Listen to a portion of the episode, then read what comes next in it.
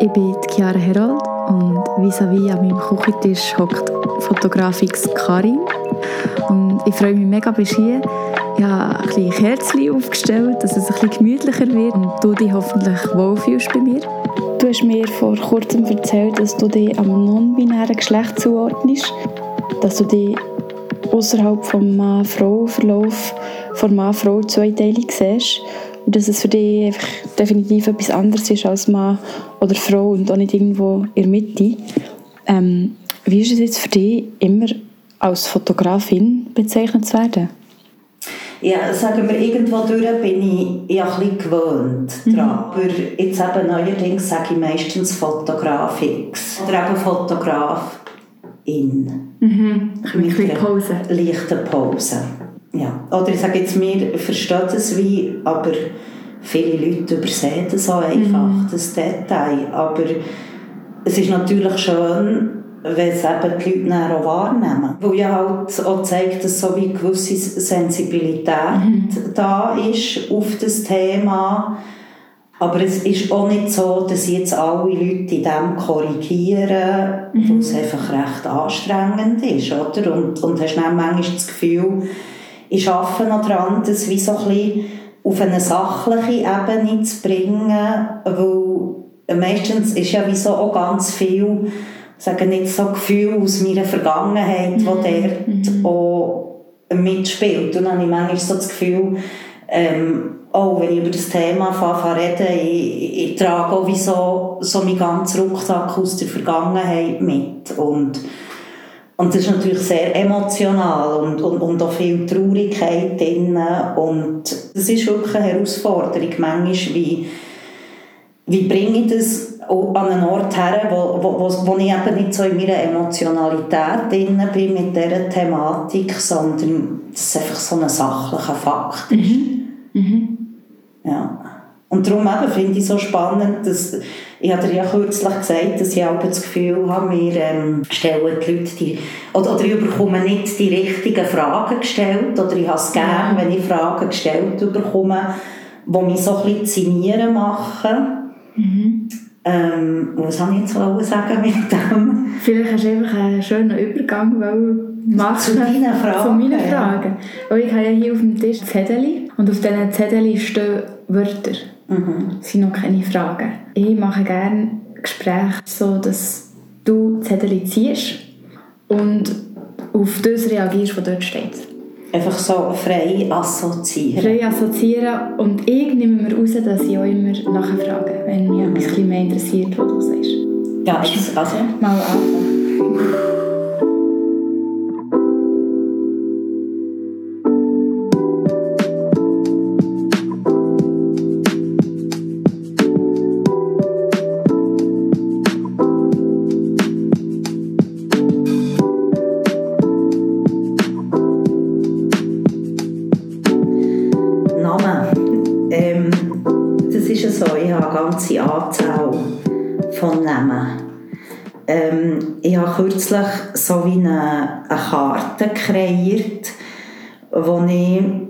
Also ich nenne es eben ist Playing the Gender Card. Das, das ist ja so wie eine Aussage, oder, die man manchmal macht, so, mhm. oh, you're playing the Gender Card. Und dann ähm, habe ich das jetzt wie wirklich für mich literally umgesetzt. Also es ist so wie eine Spielkarte, mhm. wo ich wirklich auch so lala drucken wie, okay. wie eben eine richtige Spielkarte. Und wo eigentlich, äh, sagen wir so, das Spektrum von meinen Namen erklärt. Und das kommt auch so ein bisschen auf das zurück, was ich eben schon vorher gesagt habe, dass ich nicht jedes Mal, wenn mhm. ich über mein non-binäres Thema rede, so den ganzen Rucksack von meiner Vergangenheit ja. muss mittragen, sondern eigentlich eine Karte auf den Tisch kann legen kann, die auf einen Blick alles sagt. Also eben, in meinem Pass steht Karin Scheidecker. Und ich sage auch so, Karin Scheidecker ist die, die meine Steuern zahlt und so ein bisschen, ähm, mein Leben in der Öffentlichkeit manage. An Orten, wo ich mich sicher fühle, stelle ich mich manchmal schon als Etienne vor. Aber, oder dann sage ich vielleicht manchmal Karin Etienne, ist auch so eine Option. Und dann habe ich auch schon gesagt, einfach Etienne. Oder es gibt auch, sagen wir, einen gewissen Teil von Leuten, die mich Etienne nennen. ähm, aber dann gemerkt, ich manchmal, das macht mir fast Angst. Also das ist, der Name kommt von, das ist so ein Bursch vom Campingplatz, der hat, wo, wo wir so als Kind immer hergegangen sind und der hat Etienne Duval geheissen. Und, und ich habe mir eigentlich wie dem seinen Namen ausgeborgt. Also sonst hat die Person überhaupt nichts zu tun mit dem. Aber ich würde sagen, alles das, was ich heute wie, wie wieder neu hat dürfen herausfinden oder wie einen anderen Zugang dafür habe bekommen, hat eigentlich der Etienne mein ganzes Leben lang geschultert.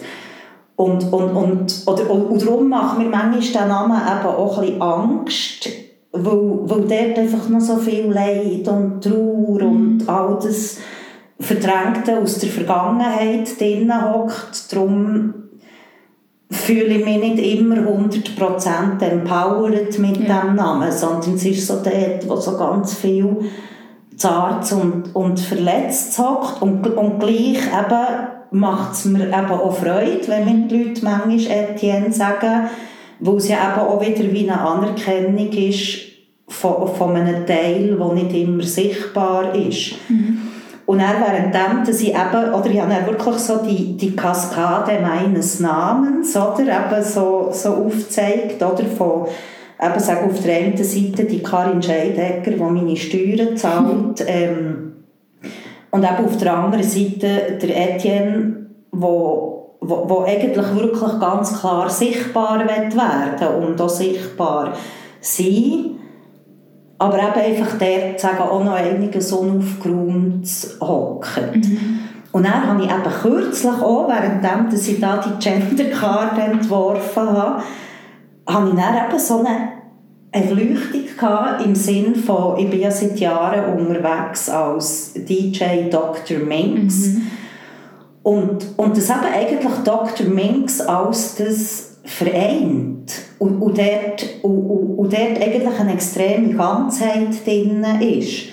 Und, und wenn mich eben auch manchmal Leute so fragen, wegen dieser ganzen Pronomenfrage mhm. und so weiter, sage ich manchmal schon einfach Minx. Mhm an, anstatt sie. Das Interessante ist, dass das eigentlich wie so die unangestrengteste Ebene von meinem Leben ist. Also wie so das, das ganze DJen, oder? Was, habe ich einfach immer aus absoluter Lust und Leidenschaft mhm. gemacht. Es hat schon immer zu tun mit diesen Namen, wie viel ich von mir preisgeben. Mhm. Und darum sage ich eben auch, ah, okay, Etienne darf nur vorkommen, wenn ich wirklich auch, mhm. auch sicher fühle und, und, und, und auch weiss, dass, dass das okay ist, dass ich wie so die zarte, verletzliche Ebene darf zeigen mhm. Oder wo jetzt eben zum Beispiel Dr. Minks absolut voll empowered ist. Mhm. Dr. Mings spielt auf zum Tanz und ich sage ja immer DJ. Oder mhm. DJ, Disc Jockey, ist eigentlich ein geschlechtsneutrales Wort. Und er hat die Leute, vor allem in der Schweiz, so oft Tendenz, aus mir DJ Dr. Mings zu machen. Und das ist aber ein ziemlicher Trigger, wenn man mich so als DJ, ich, sage das ja selber nie von mir, mhm. ich bin DJ. Aber ja. es ist lustig, wie das verschiedenste Leute wichtig finden, mhm. eben aus mir einen DJ zu machen. Mhm. Das wäre ein Exkurs zum Thema Namen.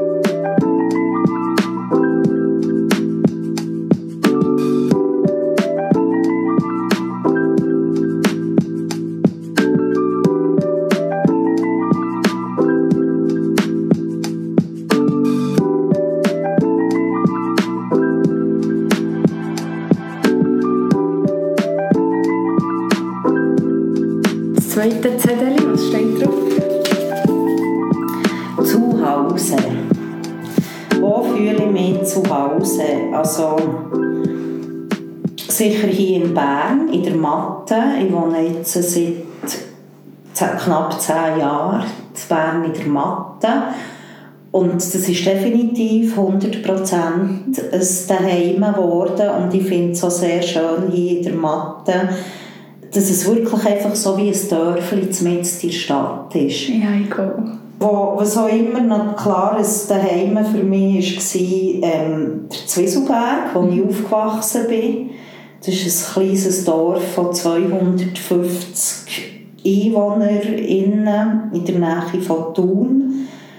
Ähm, und, und, und wenn ich wirklich so an mein Aufwachsen auf dem Zwieselberg zurückdenke, ähm, das, das ist wirklich wie, wie ein schönes Märchen und, und beschreibe das eben auch so, weil oder als ich nachher eben so die Depressionszeit ist und ich so zu meiner ersten Psychiaterin bin gegangen, habe ich immer das Gefühl hatte, ja, oder jetzt gehst du zum Psychiater, zur Psychiaterin, jetzt muss man so in der Vergangenheit umgraben, aber wenn ich meine Vergangenheit schaue, das ist doch nichts als Schönes mhm. auf dem Zwieselberg, aber wenn es eben etwas gibt, wo ich bei Psychiatern darüber reden kann, wäre ja eben die Etienne-Geschichte, oder? Das war schon, das war etwa 2002 gewesen, dass das eigentlich so klar ist, ähm, dass ich über, über das muss reden wenn ich zur Psychiaterin gehe. Und ich habe ja ihr so wie ein Schema aufgezeichnet und das wirklich so im Detail, eben, also das ist das Einzige, wo ich eigentlich mit ihr darüber reden und sie hat mich dort überhaupt nicht nee. abgeholt, hat mich nicht verstanden und hat mich dann so ein bisschen angeschaut. Und was wollt ihr mir da jetzt damit sagen? Oh, nee. Also es ist einfach auch ein extremer Spiegel, wie so von, von dieser Zeit, dass wir einfach mhm. in einem komplett anderen Zeitgeist mhm. waren. Und, und ich habe ja dann einfach auch so ein bisschen wie wo ich mich nicht abgeholt gefühlt habe, völlig verunsichert in diesem Thema, habe ich ja dort dann auch so ein bisschen wieder Deckel ja, drauf da. Und sie hat mir ja ein Autoritätsproblem attestiert und das fasse ich ja bei diesem Essay zusammen, wo ich sage, und im Anschluss löste ich die Probleme meiner Autoritäten. Mhm. Und eben nicht meine eigenen. But however, ich lese jetzt schnell den Einstieg mhm. von diesem Märchen vor. Es war einmal ein Mädchen, aufgewachsen in einem kleinen Königreich am Rande der Alpen. Es lebte in Angesicht der majestätischen Berge des ewigen Eises. Es war ein schönes Leben. Sie liebte es, über die üppigen Wiesen der Voralpen zu ziehen und in den reichen Wäldern zu spielen, auf Bäume zu klettern und Hütten zu bauen. Viele Kinder lebten im kleinen Dorf und spielten die Spiele der Kindheit. Das Leben war unbeschwert und die Gaben dessen in Fülle. Mhm. Aber es, geht auch noch weiter, aber ich glaube, jetzt, wenn wir das so stehen, es ist wirklich Eben, also es ist ein unglaublicher Reichtum, der mir ist mit auf den Weg gegeben wurde. Oh. So, also ich sage nicht ein finanzieller Reichtum, aber einfach so eine Wholesomeness, ich weiß nicht, wie sagt man das auf Deutsch, so, so eine, eine gesunde Bodenständigkeit, dürfen aufwachsen auf organischem Gemüse, mhm. wo mein Vater mit Liebe selber angebaut hat und so. Also das, das ist wirklich wie... Idyllisch. Sehr idyllisch und wirklich, ich sage nicht, dass wie wir wie kennen, eben, es klingt jetzt sehr kitschig, oder? Aber ist ja ein Märchen. Es muss ein bisschen vor vorne. Genau. Aber gleich, und wenn wir jetzt immer noch beim Thema sind, zu Hause, ich bin ja mit, mit 20 für zweieinhalb Jahre auf London gegangen. Und noch heute, London ist wie mein zweites daheim oder mein drittes daheim, wenn ich jetzt schon mhm. über einen dritten Ort rede. Ähm, genau, und, und, und das ist dann wie eigentlich, würde ich so sagen, dort bin ich dann so mit der Welt in Kontakt gekommen. Mhm. Und das war natürlich fantastisch, gewesen, oder? mit 20, das war, so, das war so die Zeit, gewesen, Mitte 90er Jahre, oder? Das war so, weißt du, was alles, so das Indie-Alternative-Musik und dann, dann war eben noch Cool Britannia, gewesen, oder? Und heute haben wir irgendwie Brexit Brexit und, ah. oder, also es war paradiesisch gewesen. Wir sind zu welchen Aftershow-Partys yes, eingeladen cool. worden oder irgendwie auf dem Tourbus gelandet mit dieser und dieser Band. Bist du ähm, dann einfach DJen oder, oder? Nein, DJen habe ich ja schon viel früher, ah, okay. schon, schon mit 17 zu tun im Mokka. Wirklich? Im Mokka? Zu tun im Mokka. Und dort wirklich Bless Bad One Ich sage ja immer, der Bado Anliker war mein kultureller Ziehvater, der eben auch so zu einer Zeit, oder, wo, das war natürlich eine Gielen-Sache, mhm. oder, alle coolen DJs waren Gielen. Und, und der Bado hat mir wirklich extrem den Weg gegeben, dass ich DJ geworden im, im Mokka, ja. Aber ja, seit mehr als, eben, als ich 17 war, jetzt bin ich 45, also seit fast 30 Jahre. Seit 28 Jahren bin ich als DJ unterwegs. Cool. Und eben, aber was London definitiv angefangen hat, ist eben mit der Musikfotografie wo ich auch viel eben nachher, auch durch meinen Nachbar zum Teil oder eben mhm. Irgendwelche Bands, die noch nie jemand gehört hat davon, eben können fotografieren dann zumal natürlich alles noch auf Film, mhm. oft schwarz-weiß, habe ich so Bandfotos gemacht und habe dann nachher für äh, Bull Gate in Kentish Town ähm, ja, habe ich dann eigentlich regelmässig angefangen Bands fotografieren und die haben dann ihre ähm, haben so ein Programmheftchen gehabt, wo meine Bilder dann nachher sind gekommen. Also das sind so meine ersten, ersten Publikationen gewesen, von Bildern. Mit 20? Ja, 20 plus und, und, und eben der Nick, bei dem, wo ich immer noch wohne, wenn ich auf London gehe, das ist das ist eigentlich, er hat mir nachher die erste Publikation beschert. Ähm, ich, ich habe dann ihre Band gefotografiert, Diary, so Spoken Word Band. Und ich habe die fotografiert, so in ihrem Bandraum, wo wir so mit, alles so düster dunkel, und dann haben wir so mit recht lang belichtet und so mit der Taschenlampe den, den Leuten aufs Gesicht geschonen. Also es ist recht wirklich so ein kunstvolles Bild. Ghostly. Und, und das ist dann so in der Nord-Londoner Tageszeitung gekommen. Das war meine erste fotografische Publikation.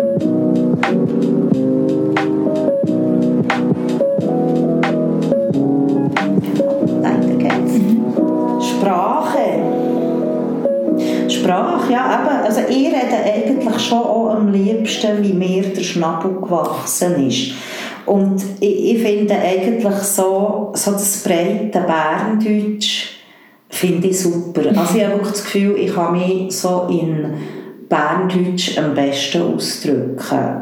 Und eben, ich habe zweieinhalb Jahre in London gelebt, bin ähm, habe ich eine Zeit auch Englisch unterrichtet nachher. Also in, in Englisch bin ich fließend. Und ich hatte, ich hatte dann nach dieser England-Zeit so eine Freundin gehabt, und, das war auch noch aus der Zeit, gewesen, wo wir einfach einander Liebesbriefe geschrieben Also wir haben noch weder SMS noch können, ähm, mhm. E-Mails schreiben. Nein, und dann mag ich mich, mag mich erinnern, eben mit dieser Ellie, wie ich nachher immer bessere Wörter haben finden für ihre Liebesbriefe zu schreiben und habe wirklich auch so der Englisch Thesaurus ist so, so meine Bettlektüre und, und, und, und habe wirklich extrem ähm, mit grosser Hingabe. extrem, mit wirklich extrem grosser Hingabe einfach immer bessere Wörter wollen finden für die Sachen noch besser und noch schöner können auszudrücken. Und von dem her eben finde ich eigentlich die englische Sprache, wenn wir jetzt so wie normal eben auf die Gender-Thematik kommen, ist einfach Englisch so einfach, oder? Weil, eben ganz viel geschlechtsneutral ist. Mhm. wo, wo ich mich wie, wie mehr daheim fühle, also manchmal so im gewisse Sachen beschreiben, mhm. ist eben ist wirklich, es, es gibt so wie gewisse Wörter, die finde ich, die, die tönen so gut auf Englisch, mhm.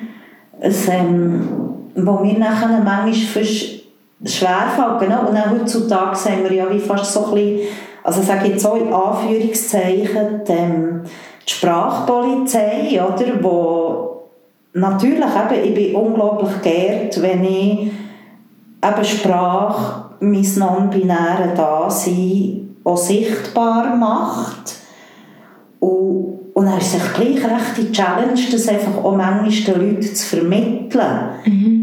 Oder, wie das einzufordern. Ich, ich glaube, das fällt mir mehr...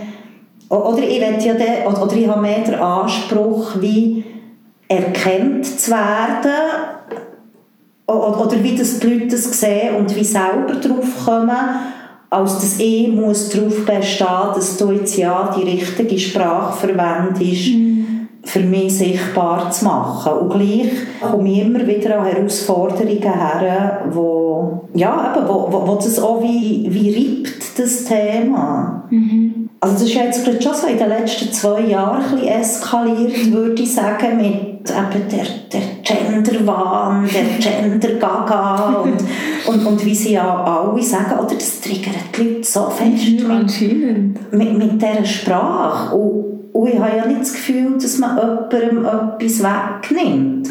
Sprache verändert sich ja, mhm. ja einfach. Mhm. Und genau, und dann staune ich dann eben manchmal, ich kenne jetzt auch eine Person, die ich eigentlich als würde ich sagen, ich nenne jetzt keine Namen, mhm. konservativen alten weißen Mann einschätzen und, und in vielen Thematiken die, die Rolle auch sehr erfüllt. Aber er fängt er auf das Mal an schreiben mit dem Genderstern. Mhm. Und das ich mir jetzt überhaupt nicht zugetraut. Ja. Oder? Und, und, und dann sind irgendwie eben ist es jetzt langsam im Mainstream angekommen, ah, dass man den Genderstern oder Gender Gap oder weiss ich was kann brauchen Und jetzt das Neueste ist ja das mit diesen Doppelzeichen. Und, und das finde ich eigentlich noch viel schöner, weil ich finde auch, oder ich, ich, ich schreibe ja den Stern manchmal schon eben am Ende von meinem Namen, also Kari Stern mhm. Und, und dann manchmal mache ich ja ein dezentes Pünktchen. Mhm oder, nach dem I und zwischen dem M, wo ich manchmal so ein finde, der Stern ist so ein bisschen inflationär. Und das ist eben krass, wenn wir auch noch mal zum Thema Namen zurückkommen können. Es hat eben auch immer damit zu tun, wie schreibe ich meinen Namen entsprechend, wie ich das Gefühl habe, was kann ich meinem Gegenüber mhm. zumuten. Oder so, wenn ich sie nicht will, eben zu full in your face mit dem Genderstern an, dann mache ich das Pünktchen. Mhm. Nachher manchmal denke ich, ja, ich mag jetzt nicht, aber es ist nicht Karin Scheidegger, die, die die Steuern zahlt, mhm. äh, schreibe ich einfach Karin, muss ja nicht, und, und dann habe ich herausgefunden, aber ich habe zwar lange immer gesagt, dass man dann immer überlegen, wie viel kann ich meinem Gegenüber zumuten. von mir zumuten, aber dann habe ich auch herausgefunden, aber es hat ja auch damit zu tun, wie viel ich preisgeben mhm. und, und, und darum habe ich ja nachher eben wie, wie, wie die Gender Card gemacht, die ich vorhin schon erzählt habe. Das war wirklich ein grosses Thema im, im letzten Jahr, dass ich eigentlich bei jedem E-Mail, bei jedem SMS, das ich schreibe, mir dann überlegen, ah, mit welchem Namen umschreibe ich jetzt? Mhm. Und, und, und, dass mich das aber manchmal schon recht gestresst hat. Oder? Mhm. An vielen Orten haben wir jetzt eben manchmal schon wie bin ich irgendwie auf dieser Karin Etienne-Ebene, wo, wo ich es wie als Doppelnamen brauche mhm. Und, und sage nicht so, in der Öffentlichkeit brauche ich, also, brauche ich eigentlich meistens jetzt Kari Stern. Mhm. Ja. Aber ja, ja, du, du siehst, ich komme so richtige Fahrt.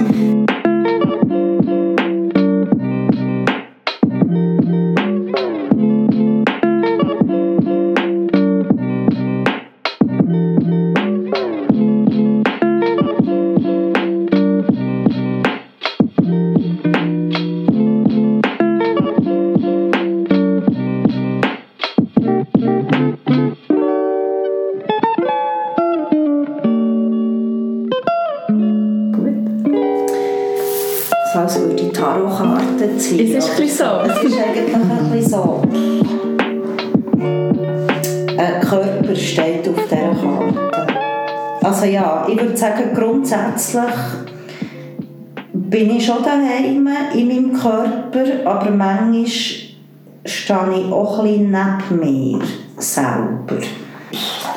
Es sind, sind einfach wie so ein Fragen, würde ich schon sagen, die ich manchmal wie, wie ausblende. Aber nein, eben auch das, ich bin dankbar, dass ich einen gesunden Körper habe. Und, und dann eben, sind natürlich schon so gewisse körperliche Fragen, die auch so mit dieser ganzen Trans-Thematik zu tun haben, wo, ja, wo ich einfach ein bisschen tiefgründiger glaube, müsste mhm. daran hergehen. Aber du kannst ja mal versuchen mit ja. dieser Frage. Sind gewisse Teile von deinem Körper mal wie fremd gewesen? Oder hättest du gerne nicht gehabt? Ich kann es einfach gut ausblenden. Mhm. Ich weiß nicht, ob du den schönen Zeitungsartikel gelesen hast, wegen meinem oben ohne Schwimmen. Nein, bist du in der Zeitung gekommen? Ja, aber also anonymisiert. Die Freiheit des nackten Oberkörpers mhm. heisst ähm, die Überschrift mhm. von, dem, von dem Text. Zu meiner Zeit, als ich 20 war, oder, oder, oder noch jünger, eben, oder ich meine, die Themen die sind präsent bei mir, seit, wir ein Teenager also eigentlich immer schon, oder? Also ich würde sagen, als ich wie als Kind das ich zu 100, in 100% Natürlichkeit gelebt habe, es ist eigentlich die Mens, die mich zum mhm. Mädchen gemacht hat, oder? Und, und, und, oder? und sagen, wäre ich dann zumal, hätten wir schon in einer Zeit gehabt, wo du 100 so Trans Transition Videos auf YouTube kannst schauen und this is my mom, my voice, two months on Testosterone und so und, und, und die Leute so ihre, ihre Journeys mhm. über ihren Weg beschreiben. Ähm, aber es ist gleich so ein wie eine Ebene, wo ich wie Angst habe. Und, und, und ich glaube, ich habe das Gefühl, oder Angst ist vielleicht das falsche Wort, aber ich würde sagen, ich bin mit meinen zarten 45 vielleicht auch an einem Punkt, wo, wo ich kann sagen kann, ich habe jetzt nicht das Gefühl, dass wenn ich mein Äußeren würde ändern dass das mich mehr mhm. zu der Person macht, wo ich mich vielleicht innerlich fühle. Aber eben, das Bedürfnis, das ich definitiv habe, ist, ist eben der mit dem oben ohne Schwimmen. Mhm. Und, und das ist auch sehr schön, das Bild hier, wo, wo das Cover von meinem Essay ist.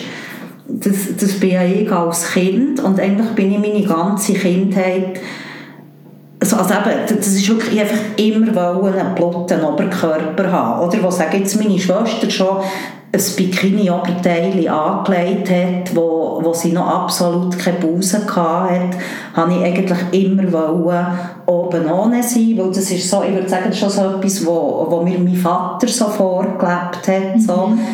Der hat eben, ist im Garten Krauen mit dem Blutranzen, ist ähm, die, die, die ganze Sommerferien auf dem Campingplatz mit dem Plotterranzen. Also ich nenne das jetzt so, weil das mein Vater immer ja. so, so gesagt hat. Mhm. Und so habe ich eigentlich auch immer wollen sein. Mhm. Und und dann würde ich sagen, hat sich das, oder, und, und dann, warum habe ich Bikini-Oberteile oder ganze Backkleider angelegt?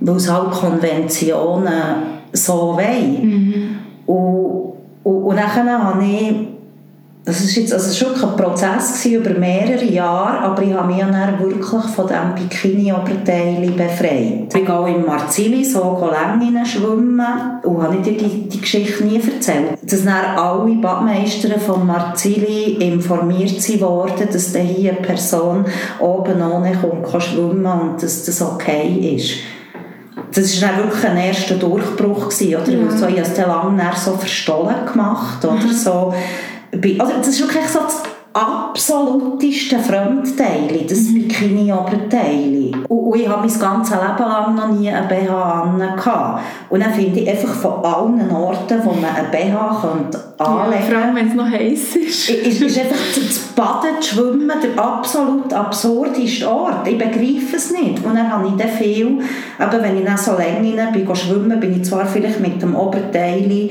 ins Wasser, mhm. Habe die erste Länge noch mit dem Oberteil geschwommen und dann habe ich so mhm. verstohlen an Rand gelegt mhm. und so und, und, ich meine, ich bin ja unter Wasser, also das sieht man nicht, ja. sieht ja niemand.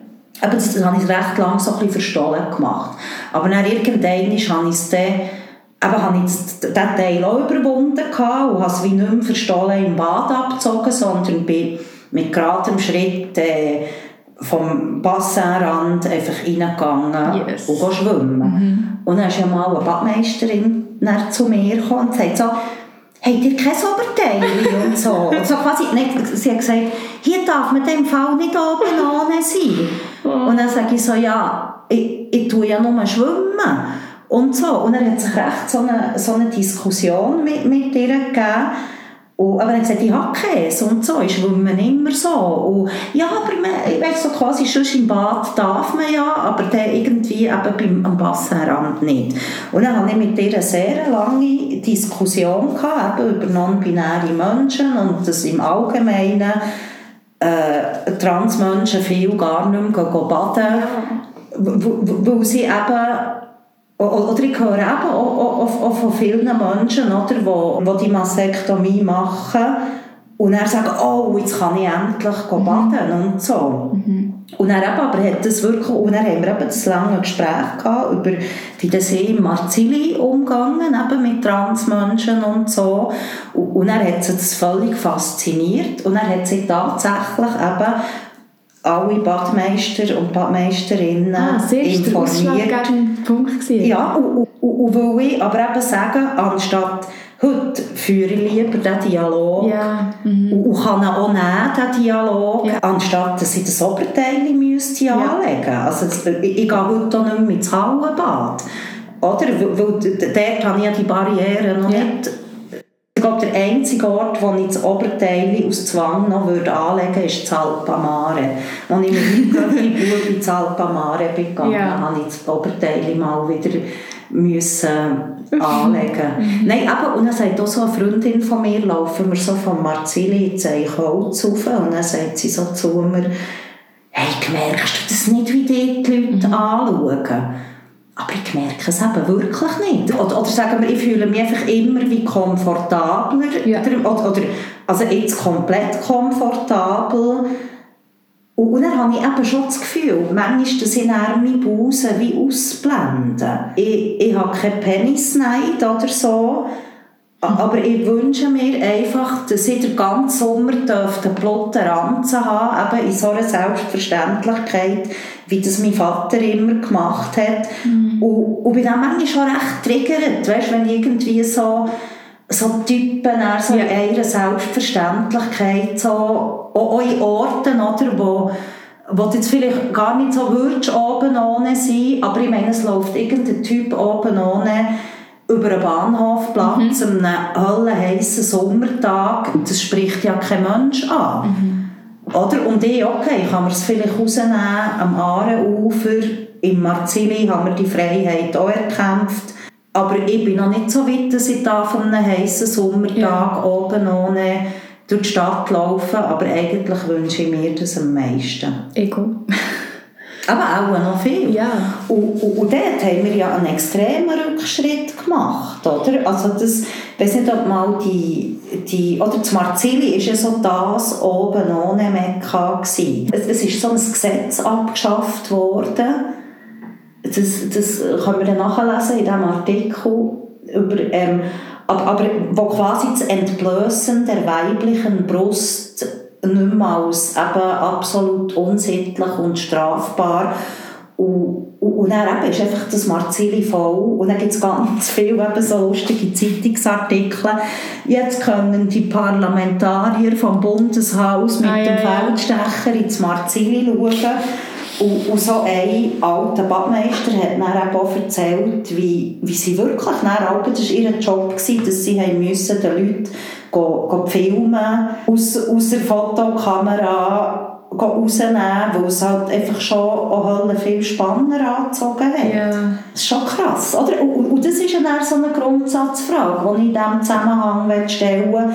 Warum wird die weibliche Brust so fest sexualisiert und eine männliche nicht? Letzten Sommer hat mir ja mal einer am alten Berg unten gesagt, äh, jetzt sehe ich mich schon das dritte Mal da ohne Oberteile zu baden und jetzt muss er mir sagen, dass das, das, das ihn störe. Und das war auch eine ganz spannende Dynamik, gewesen, dass mein Kollege, der mit mir geschwommen hat, hat sich erst ja. aufbauen und mich verteidigen und ich sage, ist schon gut, ich kann das. Oder, und was ja dort so ein bisschen meine Standardantwort ist, eben ist, ich weiss nicht, was ihr in meine Busen interpretieren ich für meinen Teil gehe einfach schwimmen. Mhm. Und das jetzt meistens. Und dann, und dann hat er schon aber gesagt, ja, du weißt schon, dass das da in seinem Kopf sei und so. Und, und noch so eine Passantin hat mir dann alle gratuliert. Also das siehst du dann auch wieder, weißt du, wie so Leute, wo, wo mir dann fast gratulieren. Das, aber ich will es einfach so mit einer absoluten Null Sensation irgendetwas ich können mit Blut Oberkörper zelebrieren im Sommer oder auch im Winter nach, nach meinen Belieben, oder? Aber, nicht, dass andere Leute irgendeinen Anlass haben, irgendetwas in meine Busen zu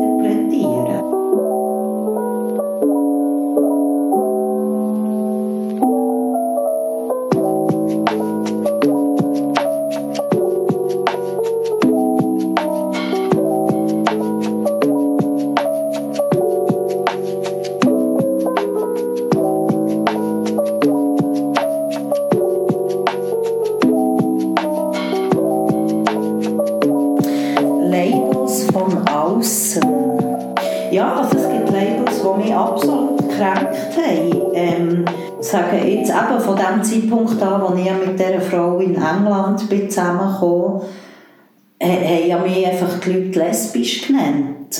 Aber ich selber, also ich habe nie in dem Sinne ein lesbisches Coming-out gehabt. Oder wie gesagt, ich bin jetzt lesbisch. Das ist wirklich wie ein Label, das mir immer von außen aufgedrückt worden ist und, und ich mich eigentlich insgeheim beleidigt gefühlt habe aber wie keine besseren Wörter hatte, für dem entgegen zu haben. Und, und dann kommt ja eben auch die Etienne-Persona rein. Oder, oder wo, wo, wo, ich, ich würde sagen, genau von dem habe ich gelitten, dass ich einfach mich das Leben lang gefühlt habe wie ein heterosexueller Mann und, und nicht wie eine lesbische Frau. Mhm. Und, und, und, die Leute, die mir richtig zugelassen haben, oder, oder wenn dann genug Nähe entstanden ist, habe ich das schon dann so erklärt. Eben be bevor ich moderne Wörter hatte, habe ich immer gesagt, ich bin ein heterosexueller Mann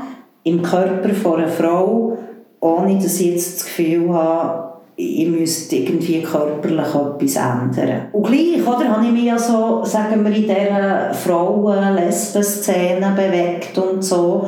Aber es ist einfach wie, wie nicht wirklich ein Zugehörigkeitsgefühl gehabt. Mhm. Oberflächlich vielleicht schon. Aber in der Teufel habe ich absolut gelitten. Und dann ein Label, das mich auch immer aufgeregt hat, ist so als Kiffer stigmatisiert zu werden. Als ich ja eben da mal in der, in der Klinik war, als ich da mein, mein Burnout hatte, ähm, oder wo ich ja heute weiss, oder, dass das eben eigentlich ja alles mit, mit dieser Trans-Thematik zu tun hat, was mir der, der, der ganze ja. Depro-Psychiatrie-Strudel reingebracht hat und so. Aber es hat so eine Zeit gegeben, wo man mir einfach weiss machen wollte, ah, dir geht es nur so, weil du so viel kiffst.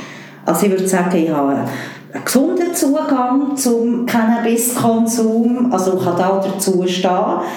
Ähm, aber es war ganz schlimm. Gewesen. Und dann eben bin ich, oder eben eigentlich, oder sage ich, in der heutigen Zeit würdest du, glaube ich, anders abgeholt werden, in dieser Geschlechterthematik, oder? Mhm. Und, und ich sage eigentlich auch, oder, wenn ich jetzt wie heute zurückschaue an die Zeit, eigentlich habe ich ein Burnout und ein gebrochenes Herz gehabt, oder? Aber ich bin einfach so, ich, ich, ich einfach den, den Strudel reingekommen, nur weil ich nicht sagen sagen was sie brauchen und, und eben so ein Trauma hatte von der ersten Psychiaterin, als ich über das Thema geredet habe, dass ich dort einfach den, den Deckel drauf da habe. Und dann eben, das war meine Erfahrung, da in der Klinik Weiss in Münchenbuchsee, bin ich dann so in einer Suchtgruppe gelandet, als Kifferin mit allem, mit, mit Alkis.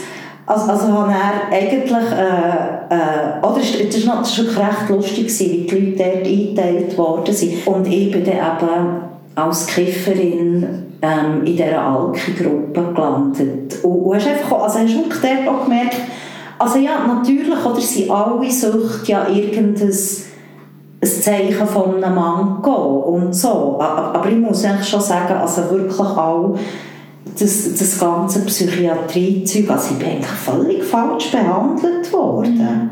Aber eben, es hat wirklich damit zu tun, dass ich nicht sagen konnte, was sie brauchen, aber mir auch nicht so die Hand gereicht ist worden in dem. Mhm. Und er ja eben das Gefühl hatte, dass um das, was es wirklich geht, das kann ich nicht sagen, weil das versteht ja eh niemand.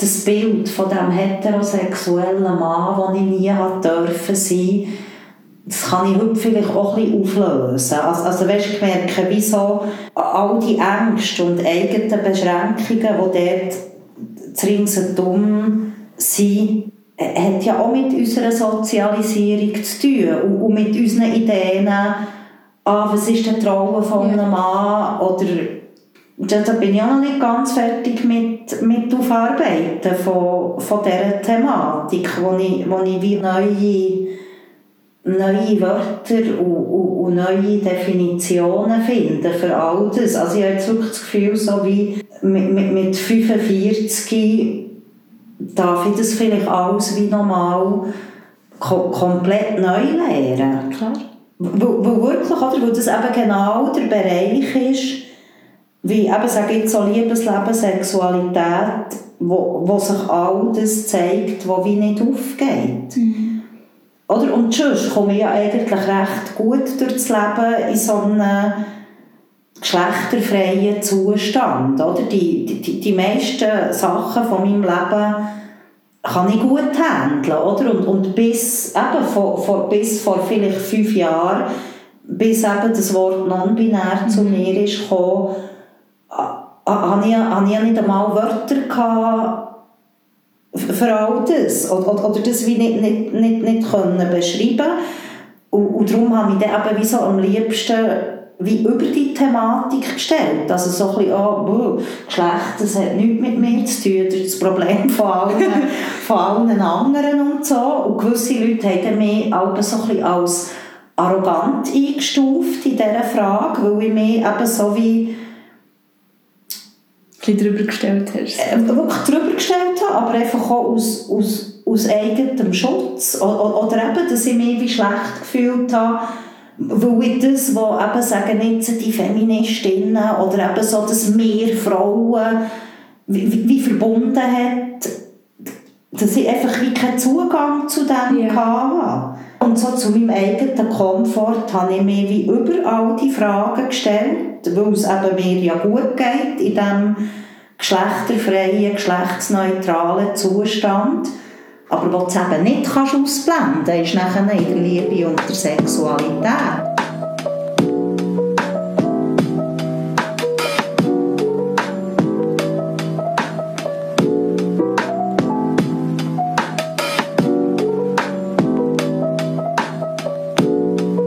Eigentlich das Leben lang versuchst, irgendetwas zu performen, ja wo einfach schlicht nicht dies ist. Ja. Aber, aber die Welt funktioniert halt so.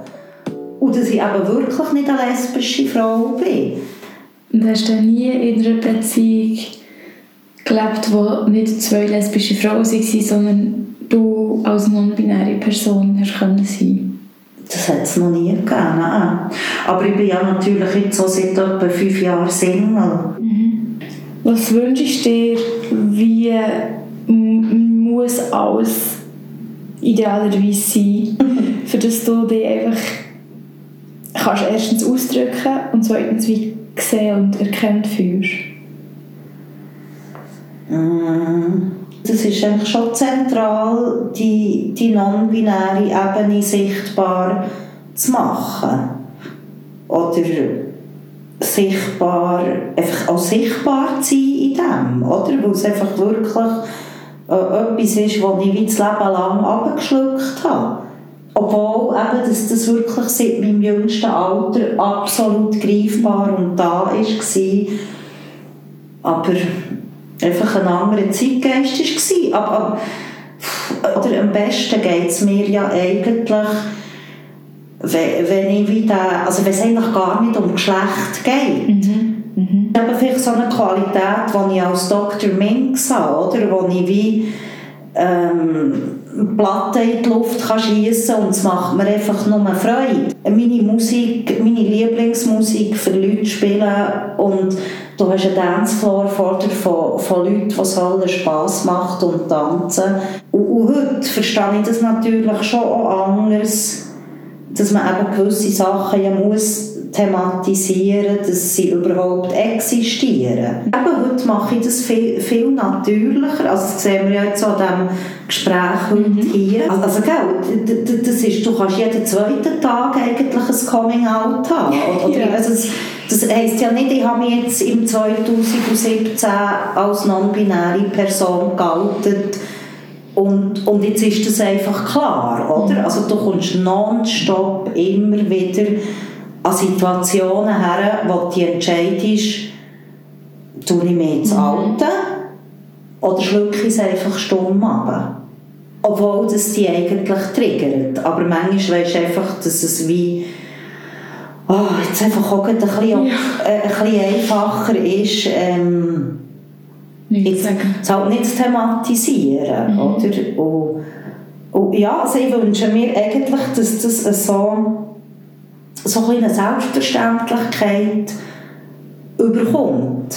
Wie war es hier für dich? Gewesen? Jetzt unser Gespräch zusammen. Mhm. Ja, also, also absolut wohl. Oder? Und, und, und das schätze ich eigentlich auch, dass ich das eben immer mehr schaffe, so zu normalisieren. Mhm. Und ich hatte ein bisschen Angst, weißt, dass, dass ich die so wie ein bisschen festschreibe auf einfach das Queer da sein eben, was ja du für mich eigentlich nicht bist, nur. Genau, und also ich habe natürlich jetzt sehr viel preisgegeben, mhm. habe ich das Gefühl. Ja. Also es war einfach wie ein gemütliches Gespräch zwischen uns gewesen. und, und jetzt nicht, dass ich das Gefühl habe, oh, ich muss jetzt alle komplizierte Interviewfragen beantworten. beantworten. Oder auch nicht, dass du weißt, wie schon ein vorgefertigte Ding hast, was du jetzt willst hören mm. Also ja, für mich ist äh, Machen wir wieder mal. Wir können jetzt noch zwei Stunden weiterreden, aber ich glaube, wir machen hier mal ja. Schluss. Merci vielmals, schön, dass du da Danke vielmals.